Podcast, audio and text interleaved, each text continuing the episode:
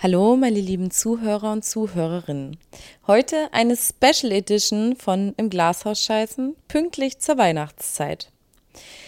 Und heute stelle ich auch keine Person hinter ihrem Social Media Profil vor, sondern ein ganzes Team. Auch wenn es im ersten Moment vielleicht nicht danach klingt, aber dieses Team hat mehr Bedeutung für unsere zukünftige Generation, als man glauben mag. Kinder und Jugendliche sind die in unserer Gesellschaft, welchen der meiste Schutz geboten werden muss. Doch leider hat nicht jedes Kind dieses Glück, in einem behüteten Zuhause groß zu werden. Und vor allen Dingen auch nicht in einem schönen Zuhause. Ihr ahnt sicher, worauf das hinausläuft. Es geht um einen Spendenaufruf, welcher eine enorme Wichtigkeit hat und wir von diesem Podcast-Format möchten selbstfragend unterstützen.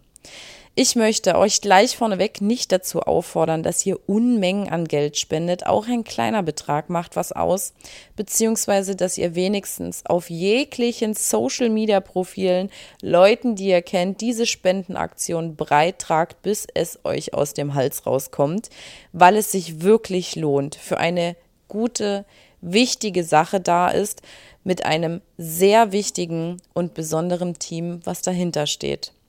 Ich will gar nicht so viel vorneweg quatschen. Das Team stellt sich heute selber vor von, von mir vorgelesenen Texten sowie bewegenden Geschichten der Jugendlichen und der Arbeit in dieser Einrichtung.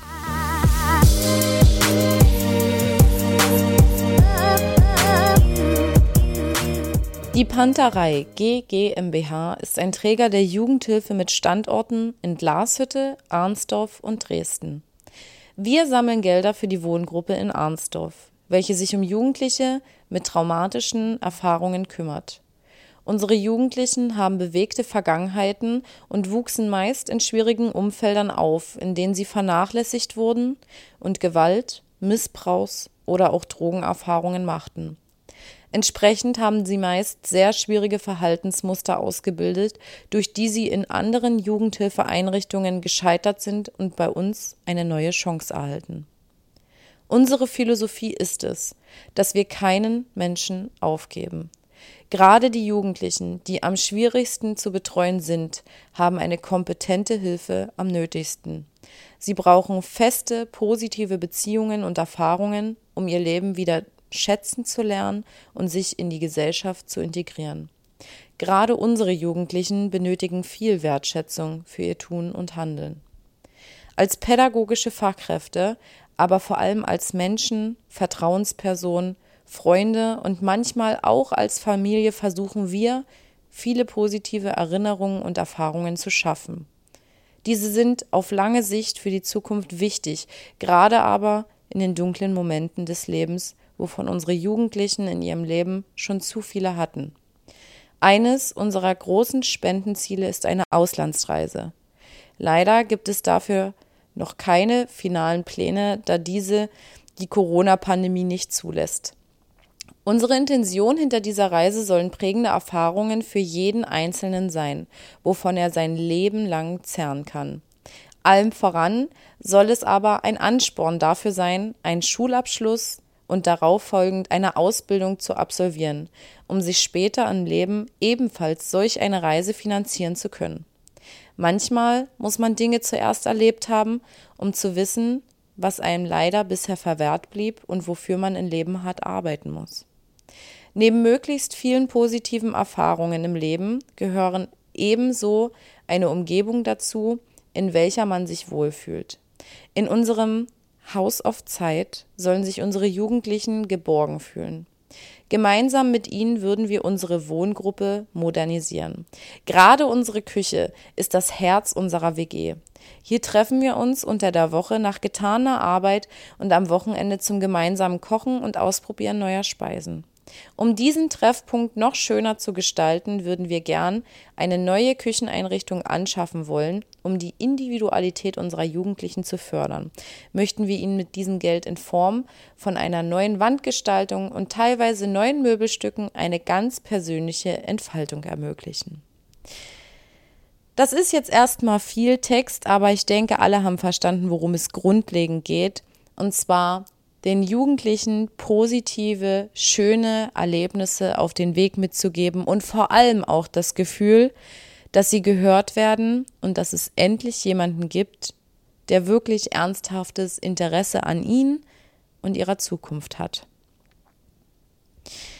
Im darauffolgenden Anschluss kommen ein paar Geschichten, Erfahrungen, die Mitarbeiter persönlich erzählt haben, auch von mir erzählt vertretend über den Alltag und Klienten, natürlich alles anonym, in dieser wunderbaren Jugendeinrichtung. Du kannst nicht alle retten. Diesen Satz habe ich direkt im Bewerbungsgespräch gesagt bekommen, und ich denke, alle Mitarbeiter und Mitarbeiterinnen kennen ihn. Er soll uns wahrscheinlich davor schützen, uns zu sehr dafür verantwortlich zu fühlen, wenn wir die Ziele, die wir uns für unsere Jugendlichen wünschen, trotz unserer Ambitionen nicht erreichen. Denn wir arbeiten teilweise mit ein paar Monaten oder wenigen Jahren dagegen an, was eine ganze Kindheit lang verpasst, ignoriert oder missachtet wurde. Und trotzdem denke ich nach zwei Jahren noch oft überall nach und mache mir dabei Gedanken über unsere Arbeit.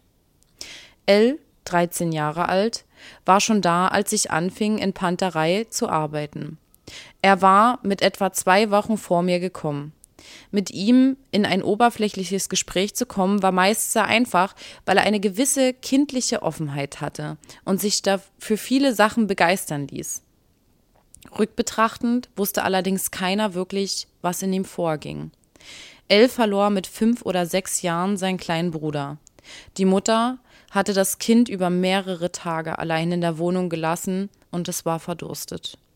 Elle war dabei, als sein Bruder gefunden wurde. Seine Mutter wurde daraufhin verurteilt und ging für mehrere Jahre ins Gefängnis. Für Elle begann damit ein Karussell der Einrichtungswechsel. Über sieben Jahre wurde hier therapiert, dort diagnostiziert und Medikamente verschrieben, hier pädagogisch wohlwollend auf ihn eingegangen und dort an ihm gescheitert. Er wurde weitergereicht, weggeschoben, rausgeschmissen, weil er mit seinem Verhalten überall für Überforderung sorgte. Eine Systemsprenger-Biografie aus dem Lehrbuch. Als er bei uns ankam, war er schon durch acht oder neun Einrichtungen mit langen und kurzen Aufenthalten gewandert, plus Klinikaufenthalte, plus mehrere Phasen, in denen er aus Einrichtungen abgehauen war. Und jetzt sollen wir unser Glück versuchen. Unsere Einrichtung wird häufig als letzte Chance verstanden. Wir haben viele Jugendliche, die schon aus einigen Einrichtungen geflogen sind. Aber auf das, was L brauchte, war niemand vorbereitet. Wir standen mit der Trauma-WG damals noch ganz am Anfang. Eine halbe Stelle unser Teamleiter und zwei absolute Berufsanfängerinnen so einfach man L manchmal auf der kindlichen Ebene begegnen konnte, so unmöglich war es in seinen regelmäßigen Krisen an ihn ranzukommen.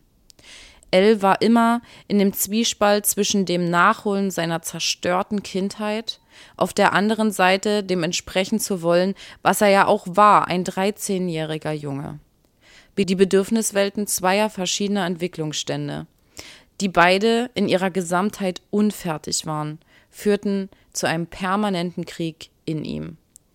Kleinigkeiten oder auch Dinge, die niemand wahrnahm, konnten ihn komplett zum Ausrasten bringen. Er zerlegte regelmäßig sein komplettes Zimmer, konnte in einer beachtlichen Ausdauer Betreuer und andere Jugendliche beleidigen und verweigerte phasenweise über Tage lang alles. Von Medikamenten über Tagesstruktur bis hin zur allgemeinen Hygiene. Seine Verweigerungsphasen interpretiere ich so, dass es ihm dadurch möglich war, einen Teil der ihm genommenen Kontrolle zurückzubekommen. Eine Art Selbstermächtigung, wenn auch selbstzerstörerisch. Über L gibt es eine Menge Stories zu erzählen, wie er zum Beispiel über die Dachrinne von seinem Zimmer in unser Büro geklettert ist, um sein eingezogenes Handy zurückzuholen. Oder wie er auf dieselbe Weise in die abgeschlossene Küche geklettert ist, um einer Betreuerin die Pizza aus dem Frost zu klauen. Meine stärkste Erinnerung an L ist aber, in seine Augen zu blicken, während er ausrastet. Ein völlig verängstigtes, und hilfloses Kind, das selbst nicht verstehen kann, was es gerade braucht und schon gar nicht, wie es das erreichen soll. Elle ist dann zwei Tage vor Weihnachten in eine Inobhutnahmestelle gebracht worden, weil er bei uns nicht mehr zu halten war. Er hat mir danach noch ein paar Mal bei Instagram geschrieben. Ich habe ihm einmal geantwortet, um ihm zu sagen, dass wir keinen Kontakt zu ehemaligen Jugendlichen halten dürfen und dass ich ihm alles Gute wünsche. Bei L habe ich tatsächlich das Gefühl, gescheitert zu sein, ihn nicht gerettet zu haben, auch wenn ich weiß, dass wir objektiv betrachtet alles getan haben, was zu dieser Zeit in unserer Macht stand.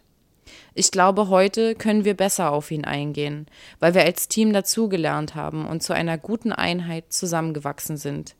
Retten würden wir ihn sicher trotzdem nicht, aber vielleicht das ein oder andere anlegen, was in Zukunft weiterhilft. S kam mit 14 Jahren zu uns. Ihre Ankunft bei uns begann mit einem riesigen Chaos. In der Annahme, dass wir nur eine vorübergehende Maßnahme für sie sind, stieg sie widerwillig aus dem Auto aus. Dies wurde ihr zumindest von ihrer vorhergehenden vertrauten Person erzählt.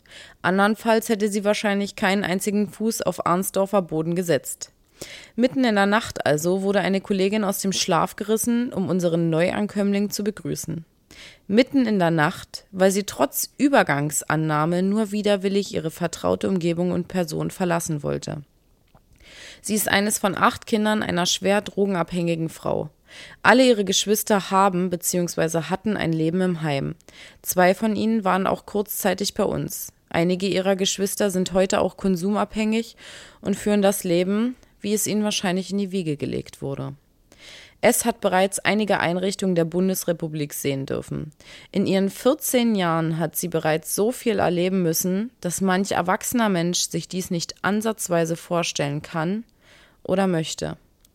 Ihre schwer traumatisierte Seele hat viele Menschen an ihre Grenzen gebracht. Aufgrund der vielen wechselnden Einrichtungen hatte sie bereits unzählige Beziehungsabbrüche, welche sie nachhaltig prägen. Aus meiner persönlichen Sicht sucht es Menschen, welche sie aushalten können und ihr damit das Gefühl von Geborgenheit geben. Und dieses Gefühl sucht sie sich, indem sie jede einzelne Beziehung in ihrem näheren Umfeld testet. Beispielsweise kam es dann schon zu Morddrohungen gegenüber uns als Betreuer. Dem verlieh sie in der Vergangenheit dann vor allem mit spitzen Gegenständen drohend vor uns besonderen Ausdruck. Aber genau diese Momente beziehungsweise die Reaktion von uns sind es, die so wichtig für sie sind. Mit viel Zeit, Hingabe und Geduld zeigen wir ihr, dass sie mit diesem Verhalten in dieser Welt da draußen nichts erreicht, außer vielleicht ein warmes Zimmer in der Forensik. Für Kinder und Jugendliche, die solche Verhaltensweisen aufzeigen, ist es wichtig, dass wir sie ernst und verstanden nehmen und vor allem nicht verstoßen. Mittlerweile lebt es schon fast zwei Jahre bei uns, länger als sonst irgendwo. Diese Zeit war und ist immer noch von vielen Höhlen und Tiefen geprägt. An ein Erlebnis werde ich mich wahrscheinlich ein Leben lang erinnern. Es war in der näheren Umgebung um die Einrichtung abgängig. Die Polizei griff sie noch am selben Tag auf. Dieser erzählte sie, dass sie starke Schmerzen im Fuß hat. Die Polizei rief einem RTW. Da sie minderjährig war, musste jemand von uns als Betreuer den Ausflug ins Krankenhaus begleiten. Ich erklärte mich dafür bereit und so fuhren wir dann an einem sehr heißen Sommertag in die völlig überfüllte chirurgische Notfallambulanz. Dort verbrachten wir geschlagene vier Stunden, um nach einer fünfminütigen Untersuchung gesagt zu bekommen, dass alles in Ordnung sei. Witzigerweise mussten wir dann selbst zusehen, wie wir von Dresden nach Arnsdorf zurückkommen. Also machten wir uns auf zur Straßenbahn, um dann mit dem Zug zurück nach Arnsdorf zu fahren. In der Dresdner Neustadt war dann unsere geplante Endstation. Es gab mir alle ihre Sachen und meinte, sie steigt jetzt aus und geht. Ich soll ihr aber nicht hinterherkommen. Ihr Ziel war wahrscheinlich ihre drogenabhängige Mutter oder eines ihrer Geschwister. Kurz zusammengefasst endete dies in einer wilden Verfolgungsjagd mit ihr, mir und der Polizei am Handy durch die Dresdner Neustadt. Vor allen Menschen drohte sie mir mit dem Tod und dass sie mich auf offener Straße umbringen würde, wenn ich ihr noch einen Schritt hinterherlaufen würde. Die Polizei fuhr sie dann persönlich nach Arnsdorf, wo das nächste Drama am selben Tag noch auf sich warten ließ. Das ist natürlich nur eine von vielen Ereignissen. Trotz alledem komme ich jedes Mal in den Dienst und eigentlich freuen wir uns immer, wenn wir uns beide sehen. Seit neuestem wuschel ich ihr gerne in ihren Haaren, worauf sie sich dann gern künstlich im Spaß aufregt und dann lachen wir beide drüber. Wir arbeiten täglich daran, das Beste aus ihr und auch aus uns herauszuholen, um sie auf ein möglichst angenehmes Leben vorzubereiten. Derzeit befinden wir uns auf einem guten Weg und blicken optimistisch in eine konsumfreie Zukunft, in welcher auch ein Schulabschluss eine Rolle spielt. So, jetzt seid ihr gefragt. Jede Spende und jeder Support zählt. Damit ihr euch nicht wundert, die Spenden gehen auf ein privates Konto, da durchaus auch Bareinzahlungen stattfinden.